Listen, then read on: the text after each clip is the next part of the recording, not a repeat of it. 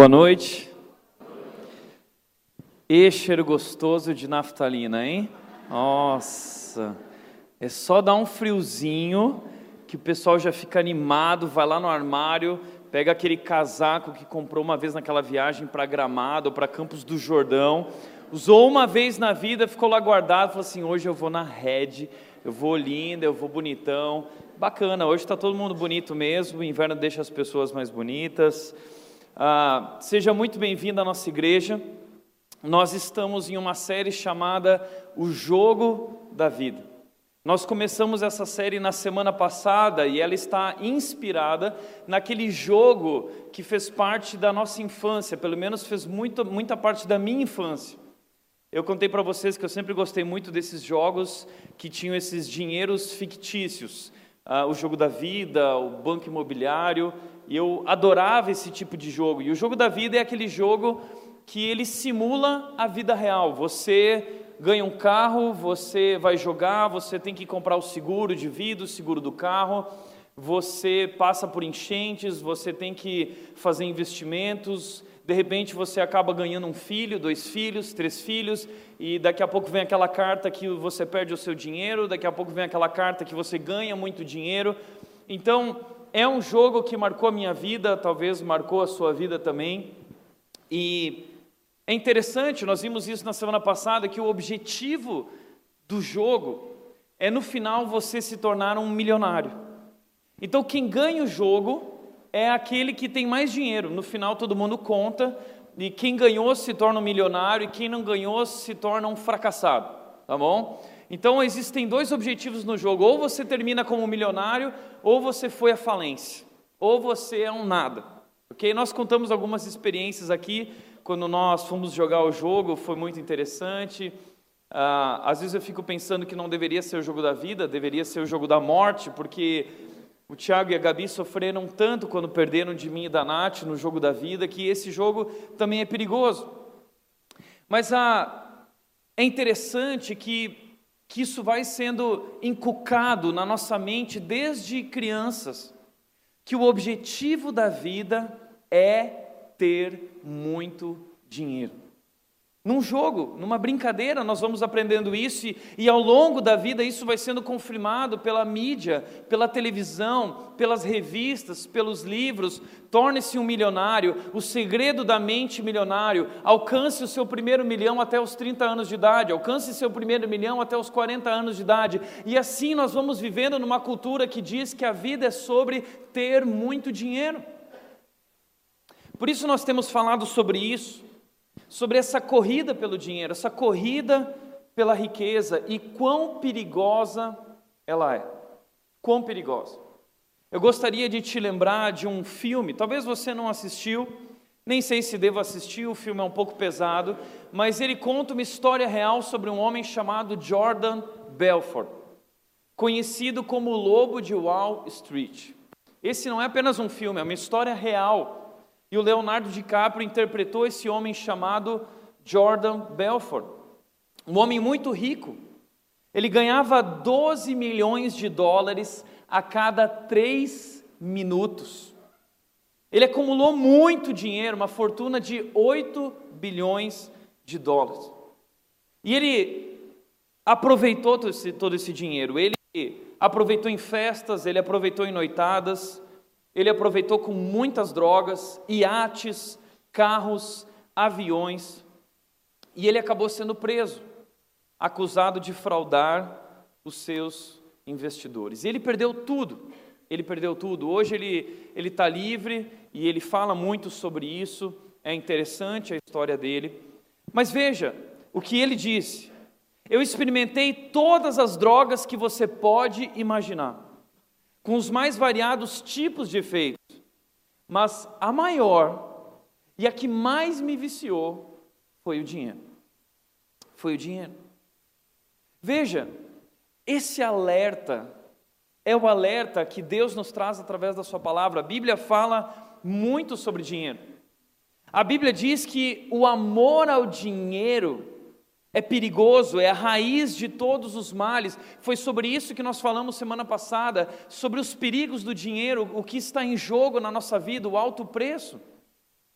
A Bíblia fala muito sobre isso porque praticamente 70, 80% dos nossos problemas estão ligados à área financeira. Por isso a Bíblia fala tanto sobre isso. Talvez você fique pensando assim: "Ah, eu não gosto de ir na igreja porque a igreja quer o meu dinheiro, porque Deus ele vai querer o meu dinheiro, o pessoal vai ficar". Não é isso.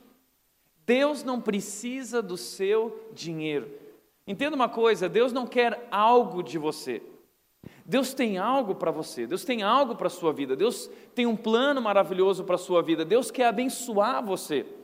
É por isso mesmo que ele fala tanto sobre o dinheiro, porque ele sabe o quão perigoso é o dinheiro.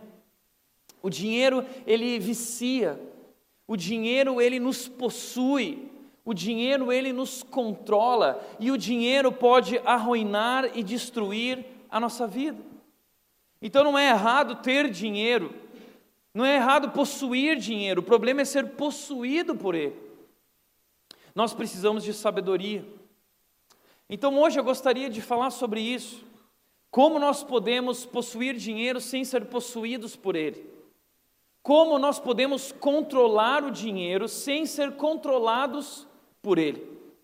E muita gente tem ido fazer cursos com coaches, especialistas, e muitas vezes a gente fica imaginando, puxa, seria demais se eu pudesse fazer um curso com o Gustavo Cerbasi, um especialista de finanças, escreveu aquele livro Os Casais Inteligentes Enriquecem Juntos, um livro fantástico que eu recomendo. Talvez você pense, uau, que seria fantástico se eu pudesse fazer um curso com o Roberto Justus. Seria fantástico se eu pudesse fazer um curso uh, com esses especialistas ou com esses homens que conquistaram dinheiro, que conquistaram sucesso.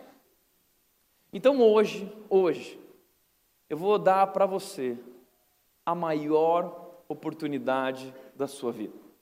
Hoje aqui nós vamos ter um curso com o homem mais rico que já existiu no planeta Terra, tá bom? E não sou eu, ok? Eu sou pastor, tá bom?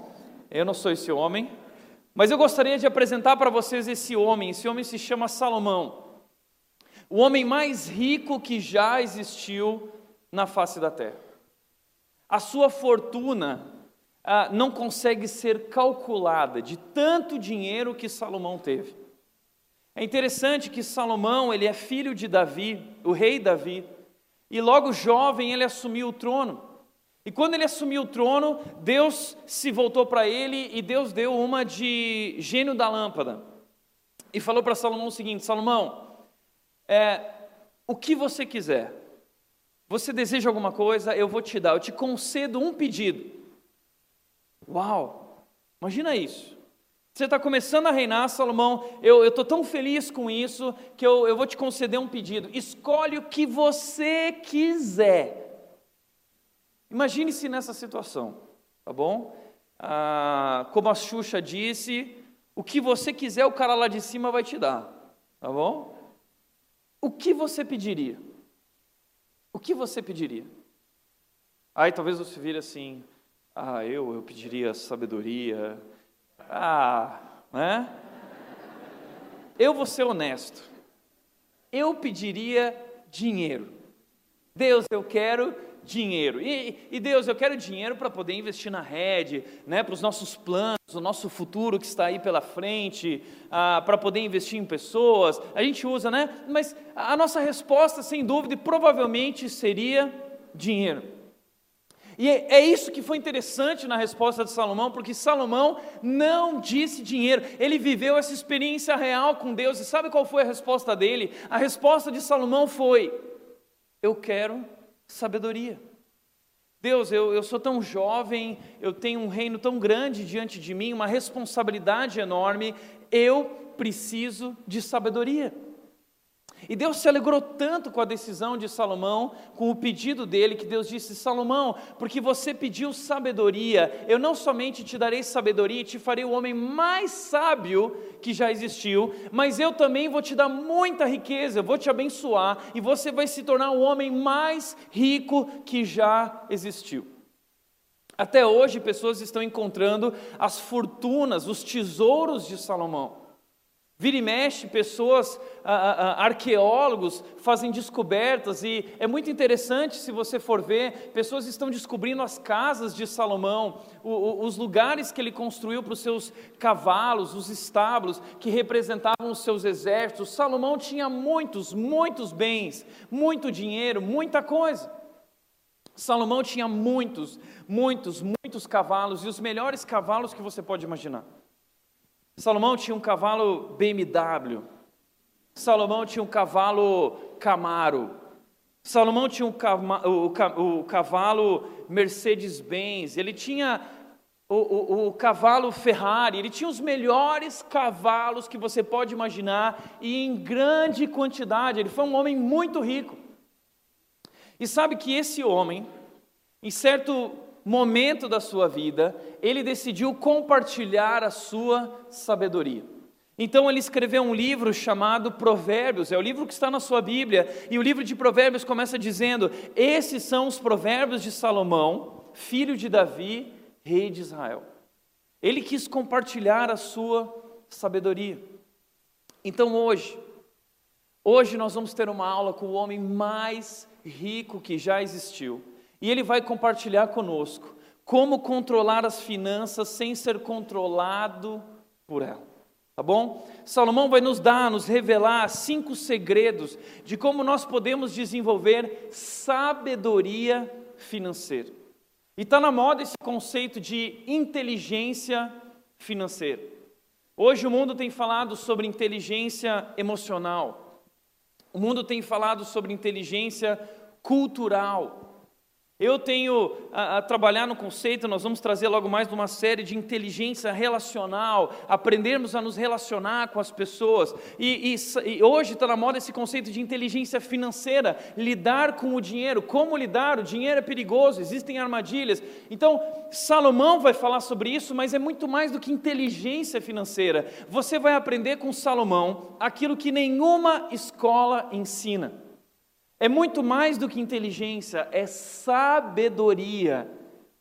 É algo que vem de Deus, ok? Algo especial, cinco segredos de Salomão, seus cinco segredos da sabedoria financeira. E o primeiro segredo de Salomão é ganhe dinheiro eticamente. Ganhe dinheiro eticamente. E ele vai dizer em Provérbios capítulo 11, versículo 1, ele diz: o Senhor repudia balanças desonestas, mas os pesos exatos lhe dão prazer. Eu gostaria de chamar a atenção de você para isso.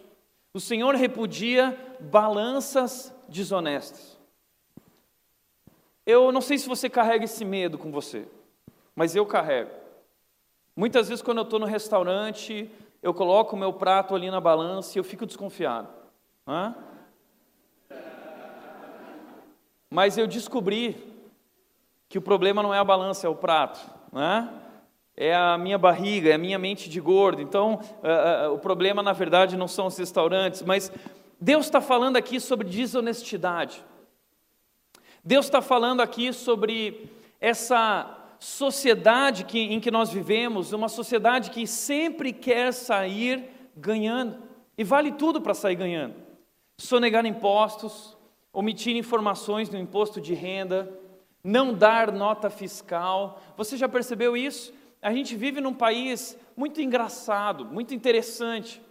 Quando você vai comprar um produto, você pergunta qual o preço. E a pergunta, a, a pessoa responde com uma outra pergunta, ela diz assim: com nota ou sem nota? Porque existe essa prática, ela é errada. Nós devemos vender qualquer produto com nota fiscal, mas no Brasil existe esse negócio chamado jeitinho brasileiro, né?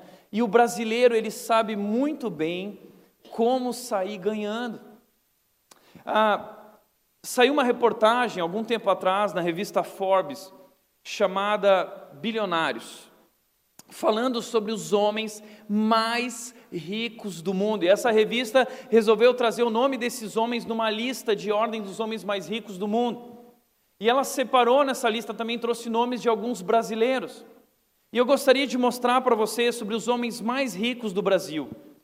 Considerando os 15 primeiros nomes, duas coisas chamam a atenção. Quero chamar a atenção para duas coisas. Primeira, a média entre os homens mais ricos do Brasil, a média etária desses homens é 65 anos de idade.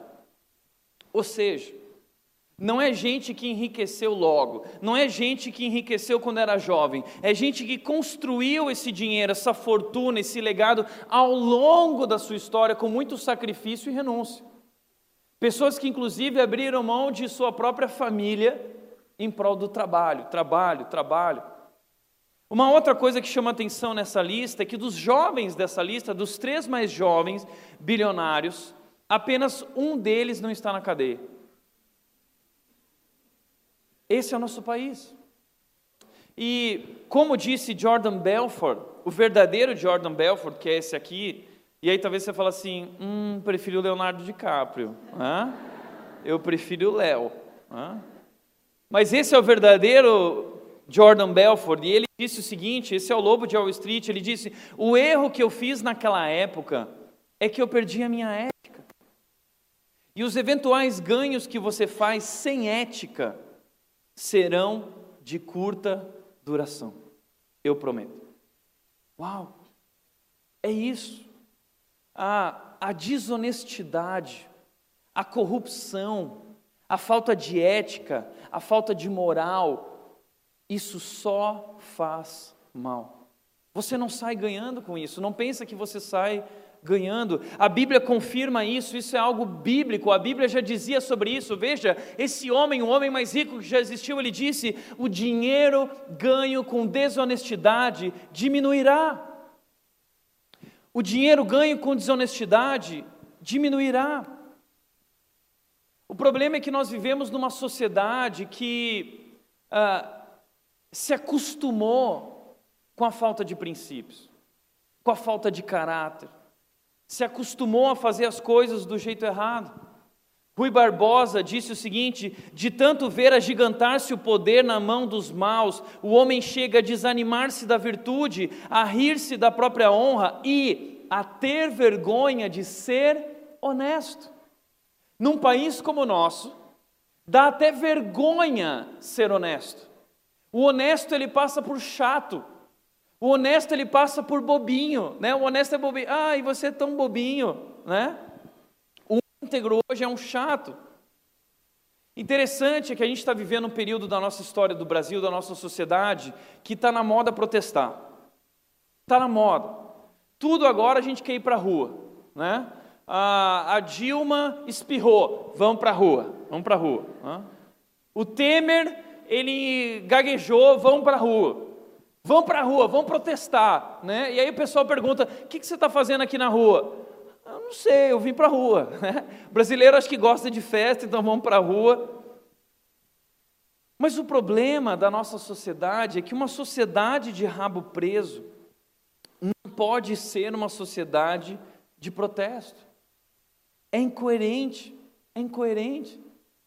Porque nós ficamos criticando o alto escalão falando do governo, falando dos políticos e dizendo: puxa, o problema do Brasil são essas pessoas, eles estão abusando, eles estão roubando, e nós vivemos culpando eles, mas a verdade é que em nossa vida, nas pequenas coisas, nós também somos corruptos, nós também somos desonestos, assim como eles.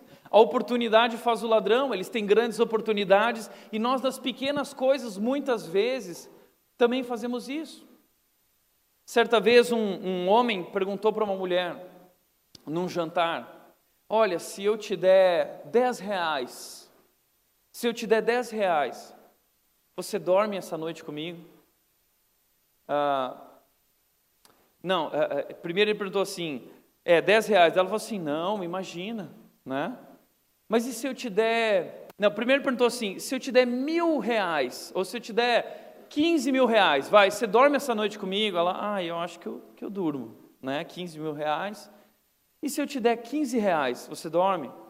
Ela disse: não, você está pensando que eu sou o quê? Hã? E aí ele virou e disse assim: olha, o que você é eu já sei, agora é só uma questão de preço. Hã? Então isso fala muito sobre nós. Certa vez o, aquele programa o Cacete e Planeta foi procurar os brasileiros na rua e ele perguntou qual é a sua opinião sobre o Brasil, a corrupção. Ah, eu acho que isso e tal. Aí o cara falava assim: se eu te der 200 reais, você muda de opinião agora? Ah, mudo, mudo, pode dar, não é? Esses somos nós.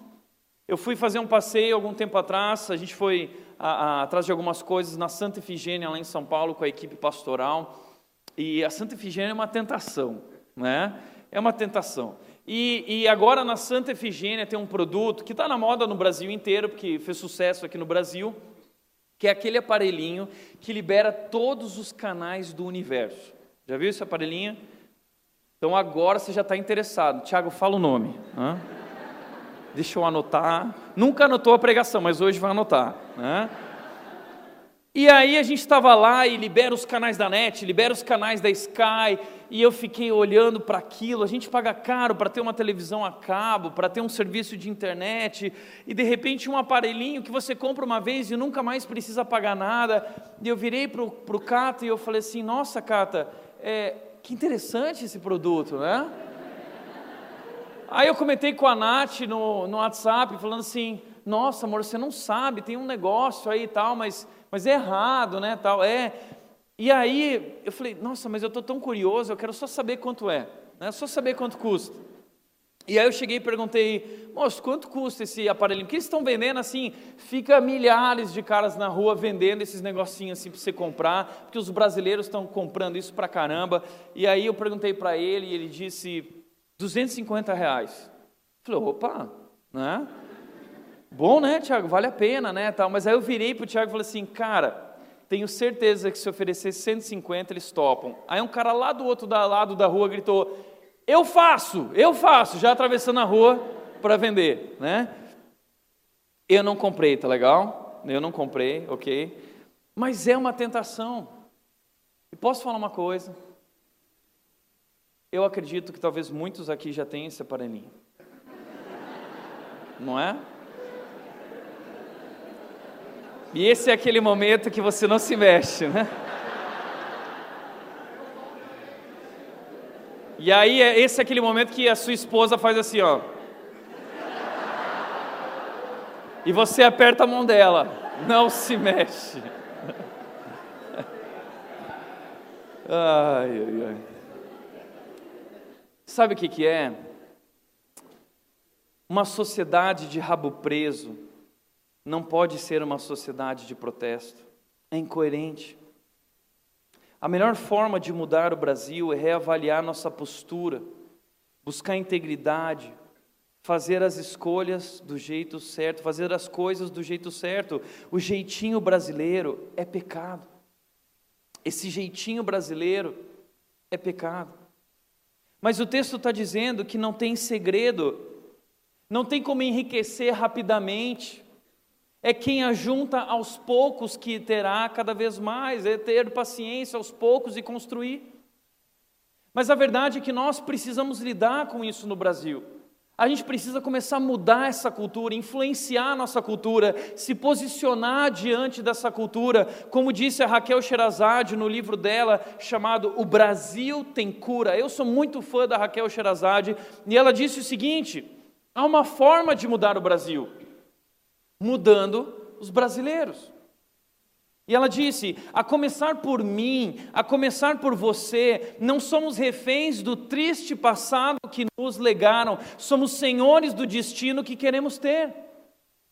E ela diz: há um versículo inspirador da Bíblia que sempre me estimula a perseverar quando as coisas parecem irremediavelmente perdidas. Não se amoldem ao padrão deste mundo, mas transformem-se pela renovação da sua mente. Uau! É assim que nós precisamos reagir e mudar tudo isso. Parar de reclamar e começar a se posicionar com integridade, com caráter. A mudança começa por baixo, a mudança começa por nós. Mas aí talvez você diz, mas Tiago, assim, desse jeito, nesse sistema, ninguém resiste. Se eu tiver que pagar tudo isso, o meu negócio não vai resistir. Eu não vou conseguir ir adiante. E aí você abre mão da fé, você abre mão da ética, você abre mão dos seus princípios. E aí você começa com essa desculpa, não, mas eles vão roubar lá em cima, então por que, que eu vou dar dinheiro para eles? Eu vou sonegar imposto, porque igual eles vão roubar. Só que uma coisa não justifica a outra. Uma coisa não justifica a outra, não se conserta um erro com outro erro. Jesus disse, ah, quando Jesus veio e disse que ia começar um novo reino, todo mundo falou assim: então a gente não precisa mais pagar imposto para César. Jesus disse: opa, calma aí, dai a César o que é de César. Nós temos deveres civis, responsabilidades civis, nós devemos cumprir, respeitar, e, e nós precisamos ter coragem para nos posicionarmos e para fazermos a diferença. Porque lá fora, de fato, tudo nos desencoraja. Mas eu quero te convidar a não olhar para o lado, a não esperar o vizinho começar a agir para você fazer o que é certo, não esperar surgir o político honesto para você desenvolver integridade. Não espere uma revolução externa para você mudar internamente. Não espere do outro aquilo que você mesmo pode fazer. A começar por mim, a começar por você. Então nós precisamos mudar isso a começar por nós.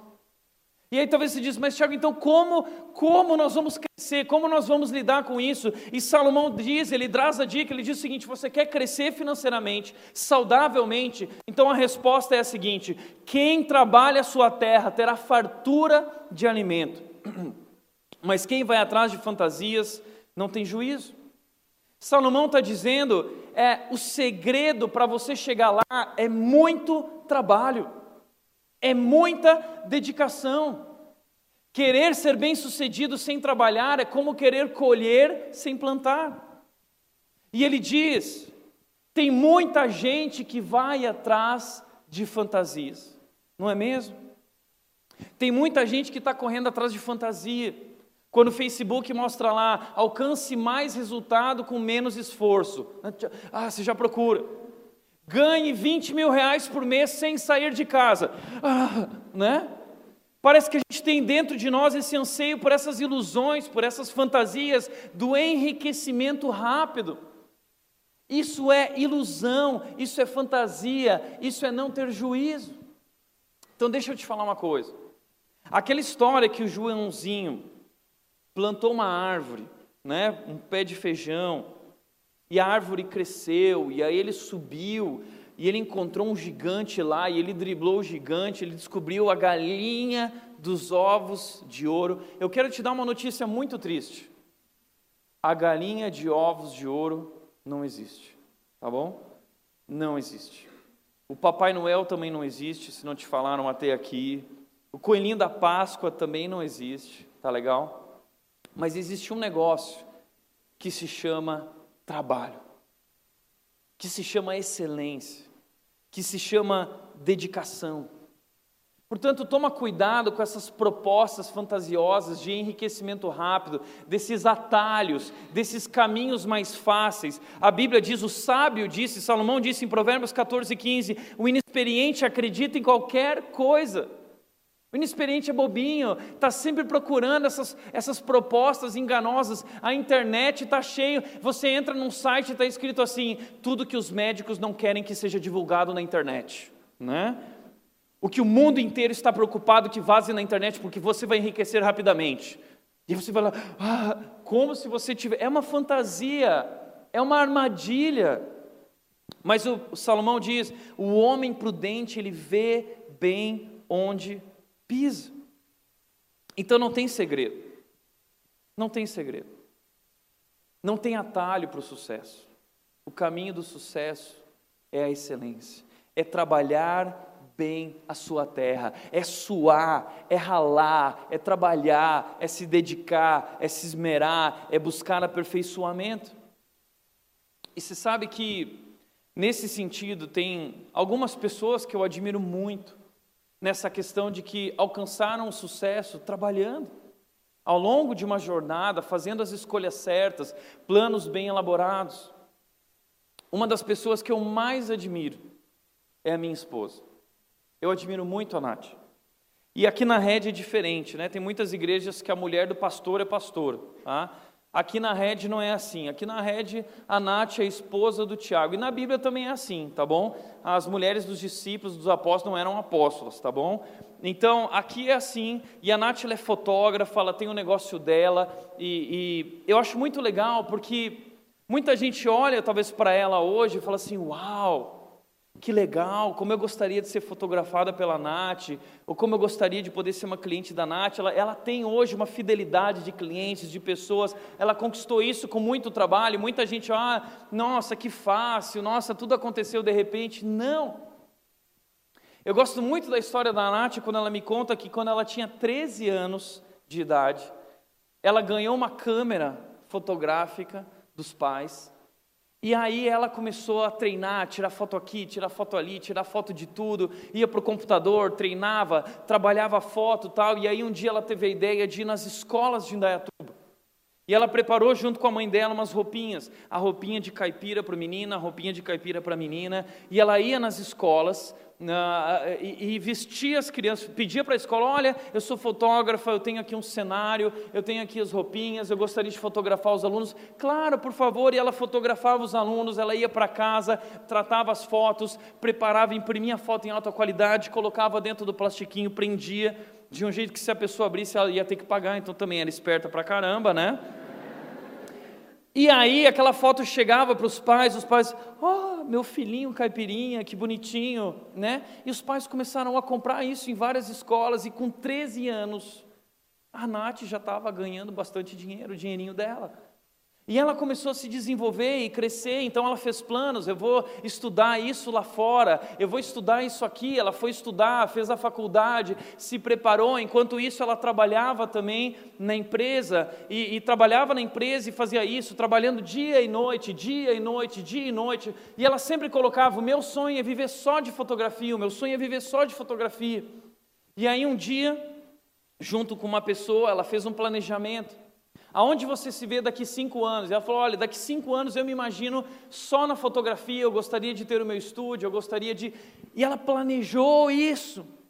E foi se dedicando, se dedicando, estudando, trabalhando, workshop, viaja para lá, viaja para cá, aprende noites, madrugadas acordadas, aprendendo, buscando habilidade, buscando aperfeiçoamento, mãos diligentes, se aperfeiçoando e buscando excelência, até que de repente, cinco anos depois, bum, Aconteceu.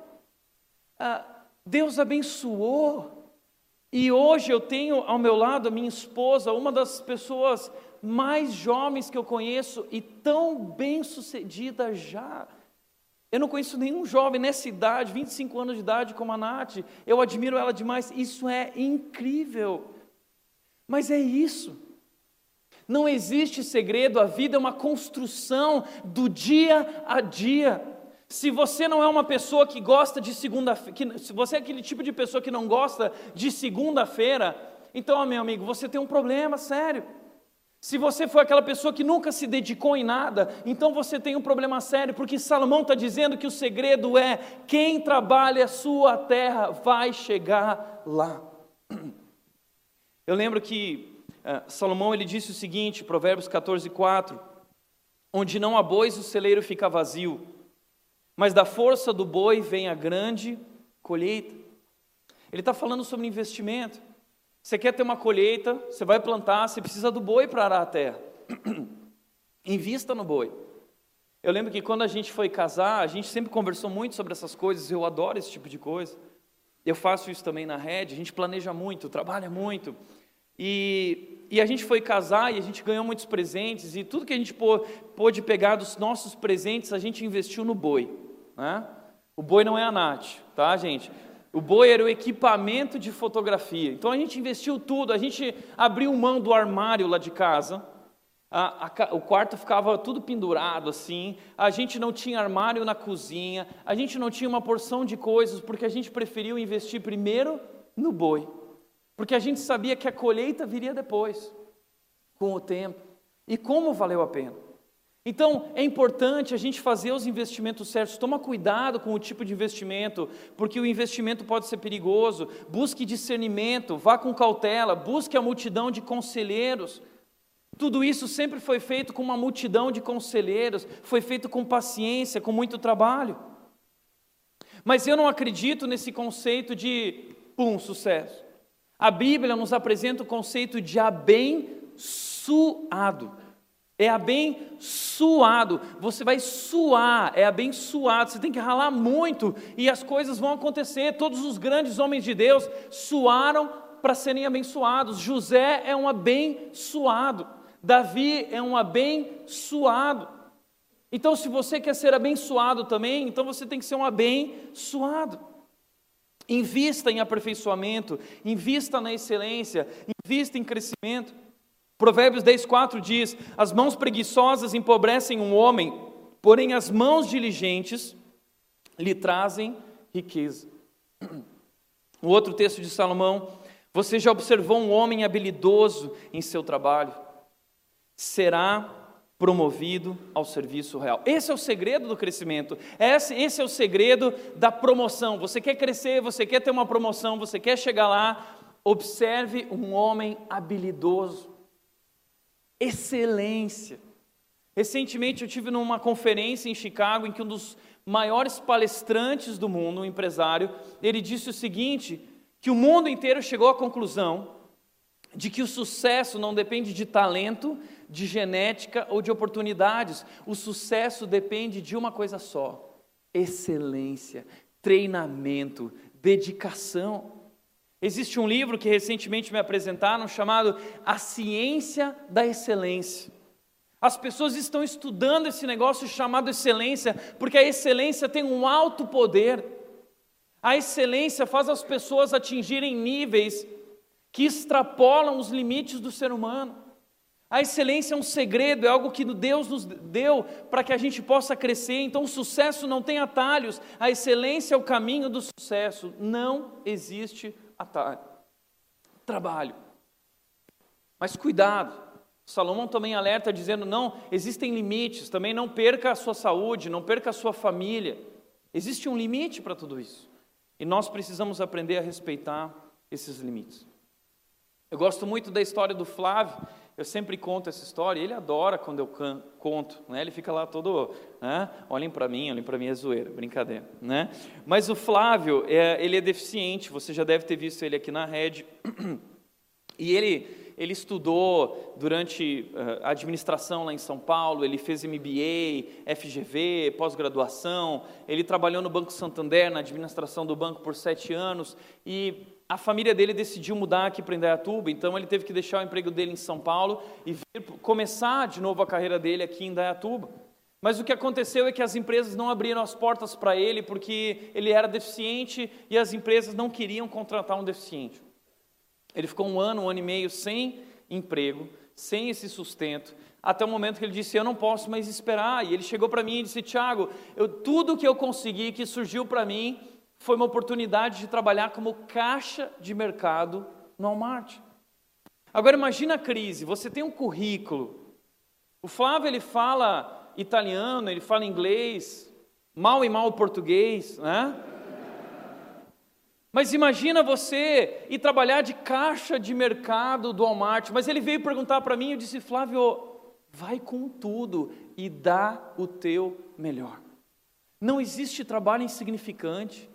Trabalho é trabalho, todo trabalho é honroso, todo trabalho é especial, vai dar o teu melhor. E o Flávio foi com tudo, né? E ele disse: Tiago, eu vou atender cada pessoa no meu caixa como se fosse Jesus. E vocês sabem como o Flávio é, o dia que talvez você chegou nessa igreja, ele abordou você fazendo piada e dando risada com aquele jeitão bacana dele, e ele começou a receber os clientes dessa forma, e muitos estrangeiros e o Flávio foi funcionário do mês e se destacou. E muitos estrangeiros, quando procuravam um mercado aqui em Dayatuba, eles, eles procuravam um mercado, ah, qual que eu vou? Ah, o Walmart, que é o que eles conhecem, eles iam lá.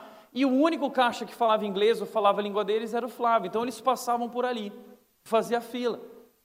Um dia o Flávio estava atendendo uma dessas pessoas e a pessoa de trás viu o atendimento dele e ficou impressionado. E perguntou para ele: peraí, o que está acontecendo aqui? Ah, como um cara tão capacitado como você está aqui? E aí o Flávio contou a história dele, mostrou a cadeira de rodas, a situação, e esse homem disse: Me dá o teu contato. E esse homem era um dos diretores da John Deere. E esse homem ligou para o Flávio e disse assim: Flávio, eu quero que você venha trabalhar para mim. E o Flávio hoje está numa boa posição na John Deere, feliz da vida, trabalhando muito. Mas aí o chefe um dia colocou lá no telão da John Deere para todos os funcionários, dizendo: Olha, esse é o Flávio, essa é a história do Flávio, e é assim que nós gostaríamos que nossos funcionários trabalhassem, elogiando a postura dele, a dedicação dele. Uau! Aí o presidente da John Deere, todo o pessoal ficou sabendo da história do Flávio, e um dia o pessoal procurou o Flávio e disse o seguinte: Flávio, você já viu sobre o tratamento para recuperar, para voltar a andar? O Flávio disse: Já vi, mas é algo muito caro. Então, Flávio, vai atrás porque nós vamos pagar. Nós vamos pagar o tratamento para você. Sabe o que é isso? Observe um homem habilidoso em seu trabalho. Será promovido ao serviço real. É isso. Excelência, dedicação. O sucesso não tem atalho. Segundo lugar, vamos correr, gaste dinheiro planejadamente. Gaste dinheiro planejadamente. Provérbios 23, 5 diz: As riquezas desaparecem assim que você as contempla, elas criam asas e voam como águias pelo céu. Em outras palavras, dinheiro na mão é vendaval, não é? Dinheiro some, o dinheiro evapora. Você já viveu essa experiência? Se tinha dinheiro na carteira, se tinha dinheiro na conta, quando você vai ver, o dinheiro foi abduzido, né? E aí você vai no Itaú bravo, o que aconteceu? O que aconteceu com o meu dinheiro? E a pessoa diz, ah, aconteceu isso aqui. Aí você fica com o maior carão, assim, ó. Aí você vai pegar o casaco, o dinheiro sumiu. A nossa maior alegria quando a gente pega num dia frio assim o casaco, está indo para a igreja, coloca a mão e aparece 50 reais. Né? Mas o dinheiro desaparece. Então, nós precisamos ter convicção de que nós temos um plano para gastar o dinheiro, para administrar o dinheiro, senão ele evapora. Acontece isso mesmo. Veja, Provérbios 17, 16, Salomão está dizendo: de que serve o dinheiro na mão do tolo, já que ele não quer obter sabedoria. Aquilo que vem fácil, vai fácil também. Existe um homem na loteria americana que ficou famoso, que ele ganhou a maior loteria da história. Esse cara perdeu tudo em quatro anos. E perdeu a esposa, perdeu a filha, perdeu a família, perdeu tudo.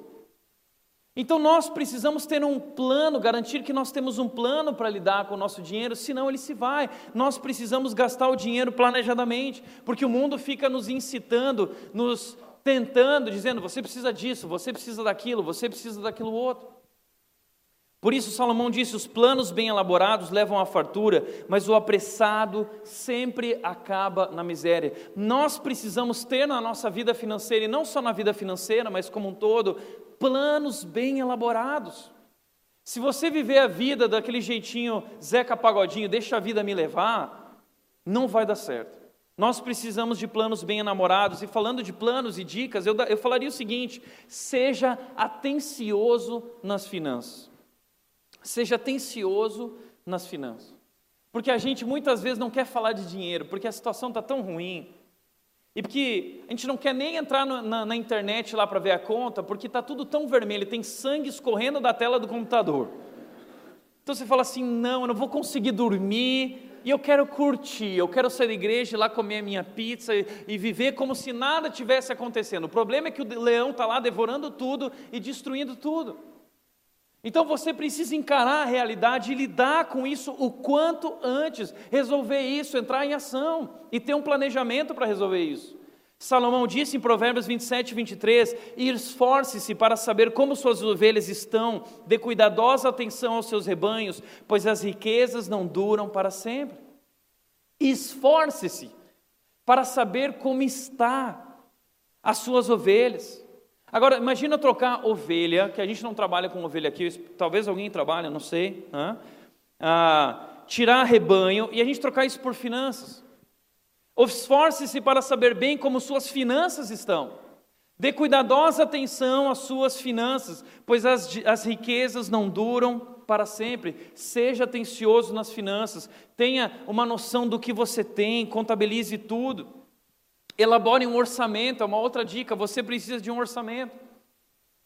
Talvez você nunca foi bom nisso, eu também nunca fui muito bom nisso, mas eu casei com uma esposa que é muito boa nisso.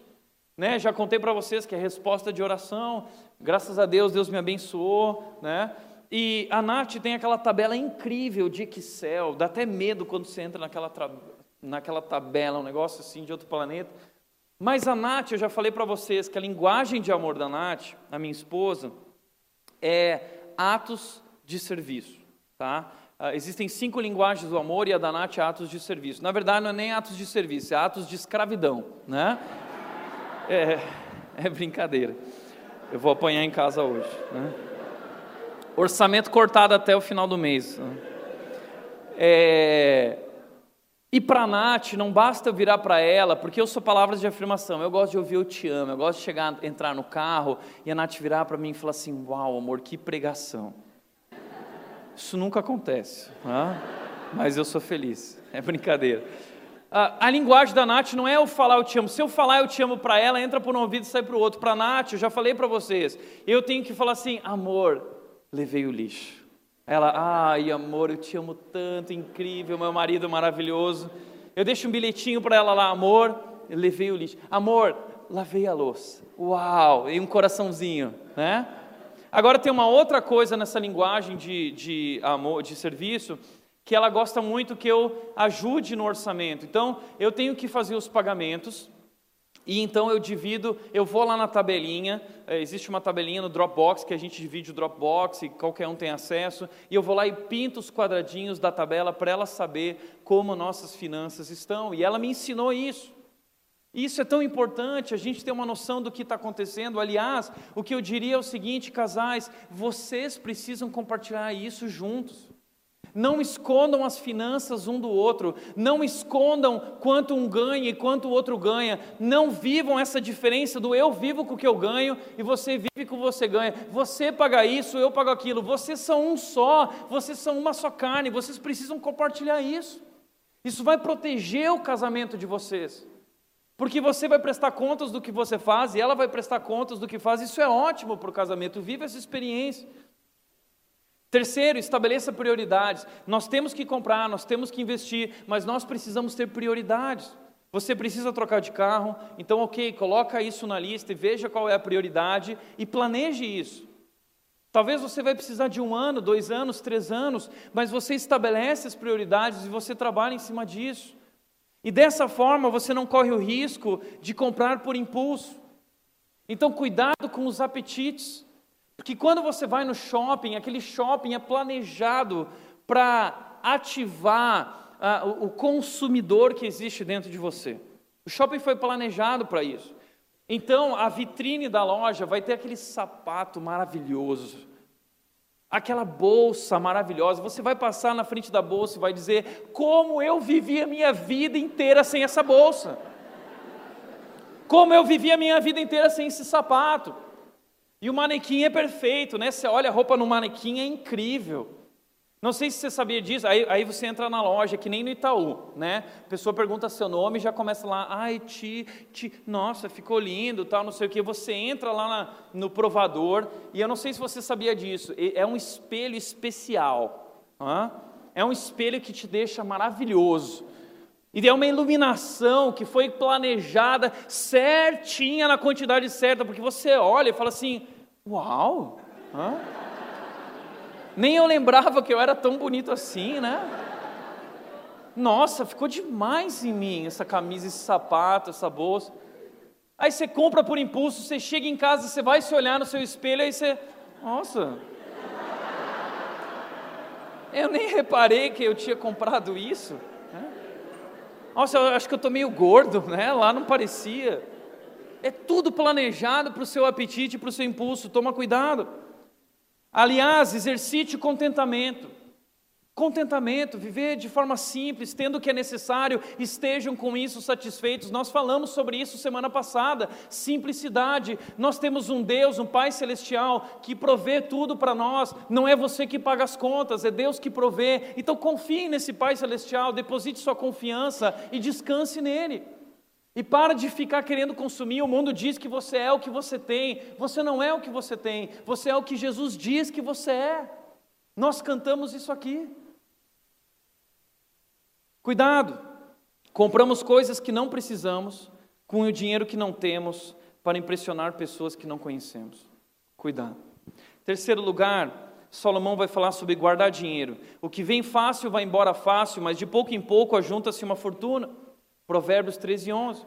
É de pouco em pouco, pouco em pouco. Meu pai foi me ensinando isso, não deu certo, né, até a Nath chegar. Mas meu pai falava assim, Tiago, você quer investir na poupança? Eu dava para ele lá um real. No outro dia eu já estava lá, pai, quanto rendeu? Né? Pai, quanto rendeu? Sempre foi apressado. Pai, quanto rendeu? Filho, eu não consigo nem calcular, porque só deu um dia, né? Ele fazia uns cálculos. Ah, dizia deu tanto. Eu ficava, ah, né? Pai, posso tirar já? Né? Guarde dinheiro. Segundo lugar, na casa do sábio a comida e azeites armazenados, mas o tolo devora tudo o que pode. Ah, veja, a Bíblia fala sobre poupar, mas é diferente, existe uma diferença entre poupar e acumular. A Bíblia diz que poupar é sabedoria, é sensatez, mas acumular é insensatez. E aí tem aquele cara consumista que usa essa desculpa, né? Cara, você está guardando dinheiro? Não, a Bíblia disse: não acumuleis para vocês tesouros aqui na terra. Então eu não estou acumulando tesouros aqui na terra, eu gasto tudo que eu ganho, né? Eu sou um homem bíblico, né? Não, não é isso a Bíblia está dizendo que você precisa poupar. E o que é poupar? Qual é a diferença entre poupar e acumular? Poupar é guardar para eventuais imprevistos e para o futuro, sem deixar de ser generoso e repartir com aqueles que precisam, sem entrar na paranoia. Ah, não. Acumular é diferente, é você guardar por ganância, egoísmo ou medo, sem ser generoso e sem repartir. Ganância é você achar que tudo que foi depositado nas suas mãos é para o seu consumo. E não é. Deus colocou nas suas mãos, Deus tem provido ricamente na sua vida, não só para nossa satisfação também, mas também para repartir, para compartilhar. Por isso, quarto lugar, além de guardar dinheiro, a quarta coisa que eu diria é generosidade sempre. Generosidade sempre. E veja bem, gerentes de administração não são suficientemente espertos para saber isso, mas Salomão sabia. Você não vai ouvir isso por aí, você só ouve isso na Bíblia. Se você com ganância retém para proteger os seus bens, você vai perder. Mas se você abrir mão e é generoso, você vai crescer e prosperar. É o que Salomão disse em Provérbios 11, 24: A quem dê generosamente e vê aumentar as suas riquezas. Mas outros retêm o que deveriam dar, não são generosos, são gananciosos e eles caem na pobreza. Então, cuidado. Não é retendo que você vai crescer e prosperar, não, é compartilhando. A Bíblia fala: quem trata bem os pobres empresta ao Senhor e ele o recompensará. Deus recompensa. Você já viveu essa experiência de dar? Eh, Jesus falou que existe uma grande alegria em dar, é, é, e não é só um ato, é um estilo de vida de generosidade. A Bíblia fala sobre essa questão de que nós vamos prosperar diante disso, e, e nós temos medo dessa palavra prosperidade, porque infelizmente ela foi estragada, usaram ela da maneira errada, as igrejas por aí estão pregando e falando sobre uma prosperidade que é diabólica. Mas esse conceito de prosperidade é algo bíblico. A verdade é que nada do que nós temos é nosso. Tudo que você tem é um empréstimo, Deus emprestou para você. E nós somos administradores, nós somos mordomos. E ele disse que nós devemos repartir isso com aqueles que precisam e sermos generosos. Provérbios 14, 31 diz: Oprimir o pobre é ultrajar o seu Criador, mas tratar com bondade o necessitado é honrar o próprio Deus. Então a prosperidade está ligada à generosidade. Generosidade é a nossa teologia da prosperidade. A gente acredita na generosidade. E a gente não é generoso para Deus nos abençoar. Nós somos generosos porque Deus já nos abençoou. Deus já nos abençoou, a Bíblia diz, com toda espécie, tipo de bênção. Deus já nos abençoou. Então nós vivemos com essa certeza de que nossas vidas estão na mão, nas mãos do nosso Pai celestial, e nós repartimos e nós administramos, nós entendemos que assim como recebemos dele, nós também devemos compartilhar com os outros. Por isso, se você não é uma pessoa generosa, presta atenção no que disse o pastor Tim Keller. Se você não quer dar, você não entendeu o evangelho da graça.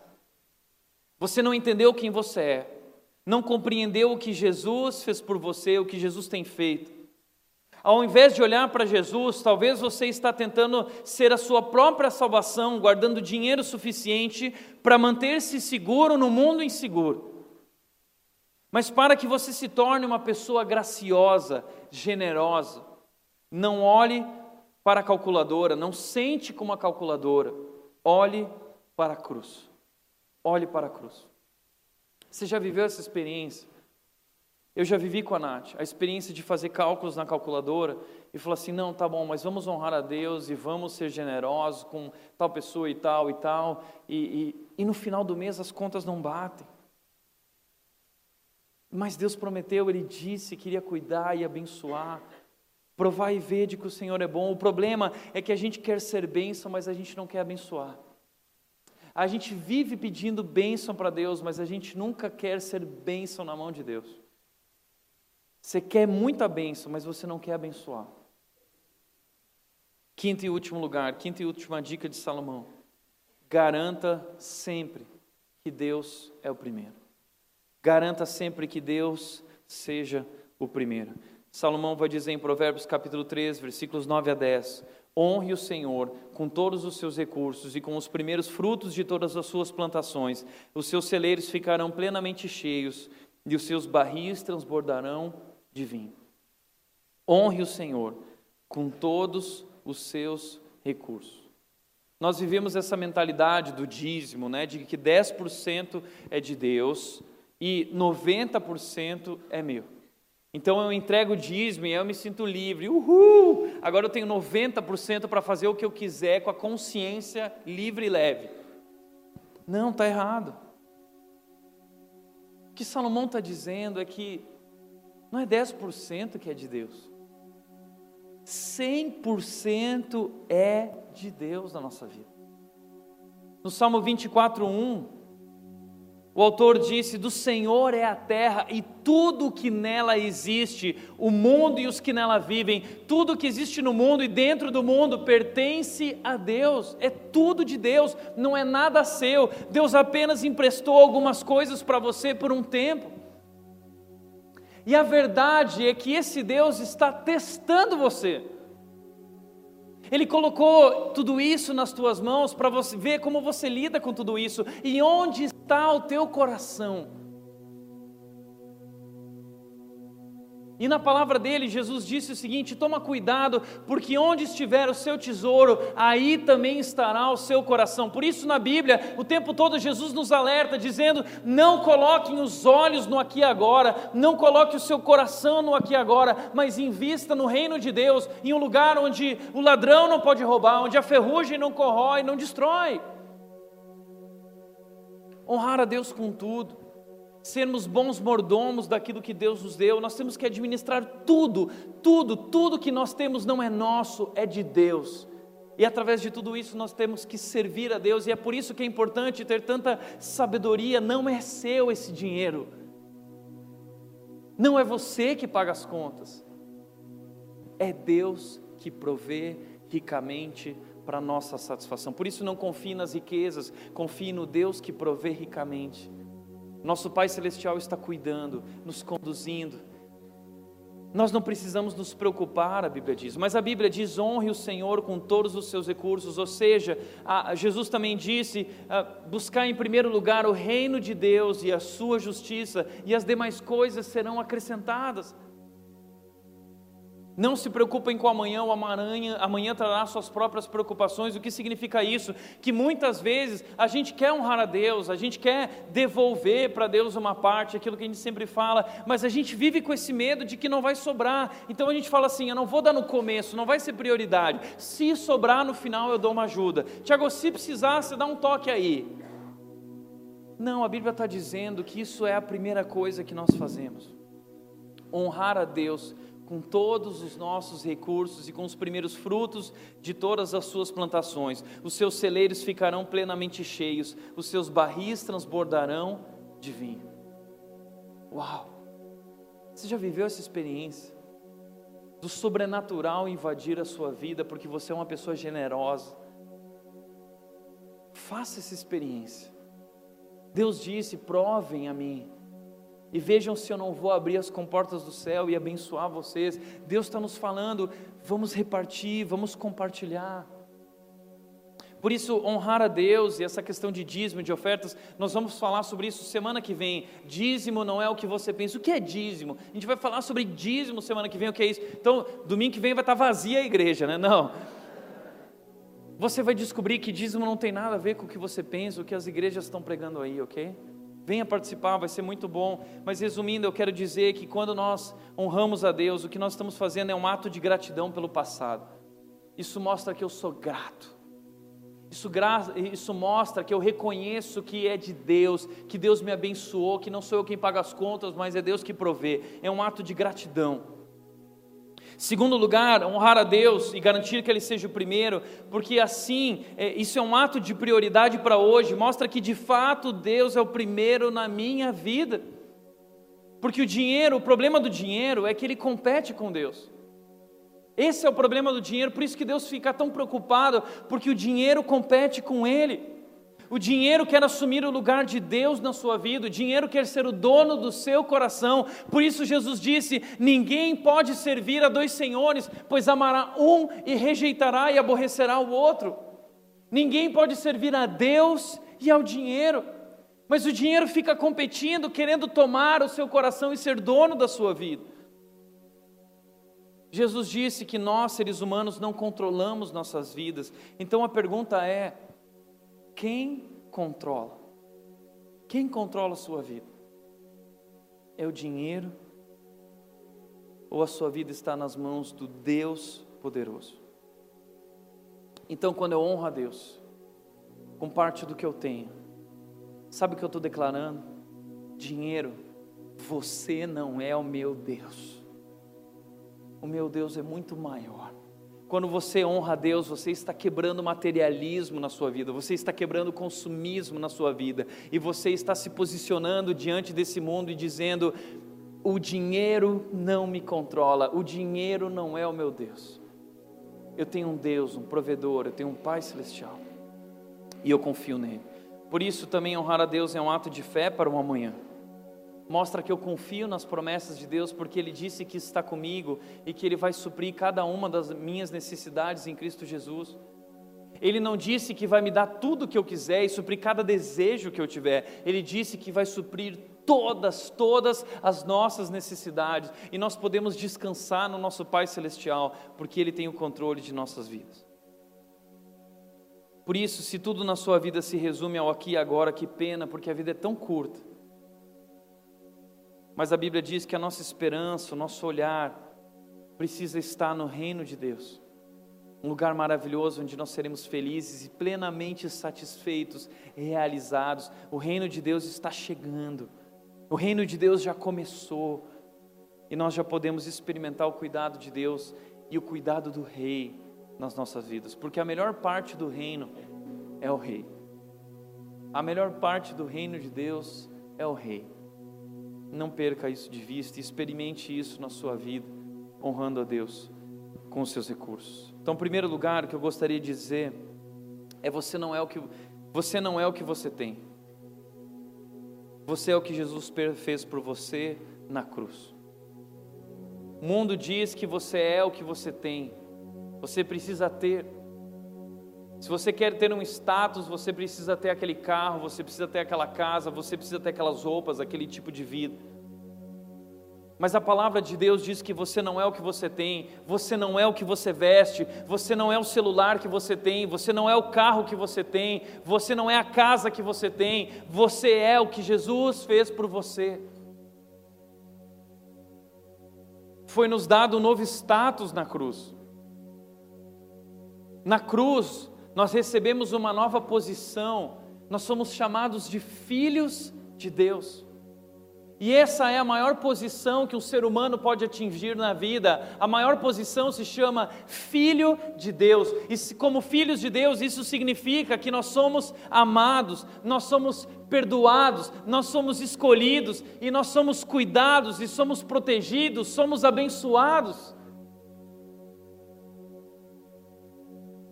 Segundo lugar, qual é a base da sua segurança de vida? O dinheiro ou cuidado de Deus? Qual é a base da sua segurança? E terceiro e último lugar, onde você tem investido o seu dinheiro? No aqui e agora ou no reino que está por vir? Jesus nos manda olhar para o reino e investir tudo que nós podemos nesse reino. E nós precisamos aprender a descansar nesse Deus e nesse Rei que está cuidando de nossas vidas.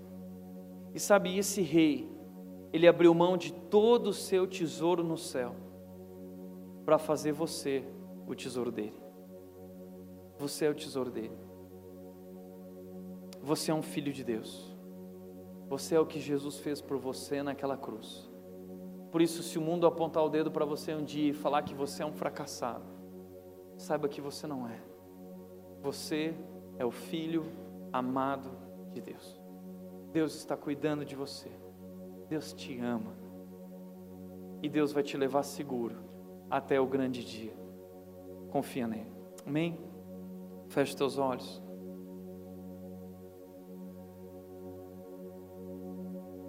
Quero te convidar a refletir um pouquinho. Como você tem lidado com o dinheiro? Ele te controla? Você foi possuído por isso? Você se enfiou em armadilhas? Quem controla a sua vida? Quem é o dono do seu coração? Quem é o seu Deus? Onde está a sua esperança? Qual é a base da sua segurança? Para onde você está olhando? Cuidado. Esse é o momento que Deus te deu para você tomar uma decisão e recomeçar. Porque isso é o legal de Jesus. Essa é a boa notícia. Não importa quem você é, não importa qual é a tua história, não importa todos os erros que você cometeu até aqui, eu não sei como você entrou hoje aqui, mas eu quero te dizer que em Jesus tudo se faz novo. Portanto, viva o novo. Começa com uma decisão de entrega, de se render a esse Deus poderoso. O meu desejo é que hoje você possa se render a esse Deus e você possa sair daqui hoje com uma nova alegria, uma nova esperança, uma nova segurança, uma nova razão e propósito na sua vida, porque tudo nesse mundo é sobre Jesus.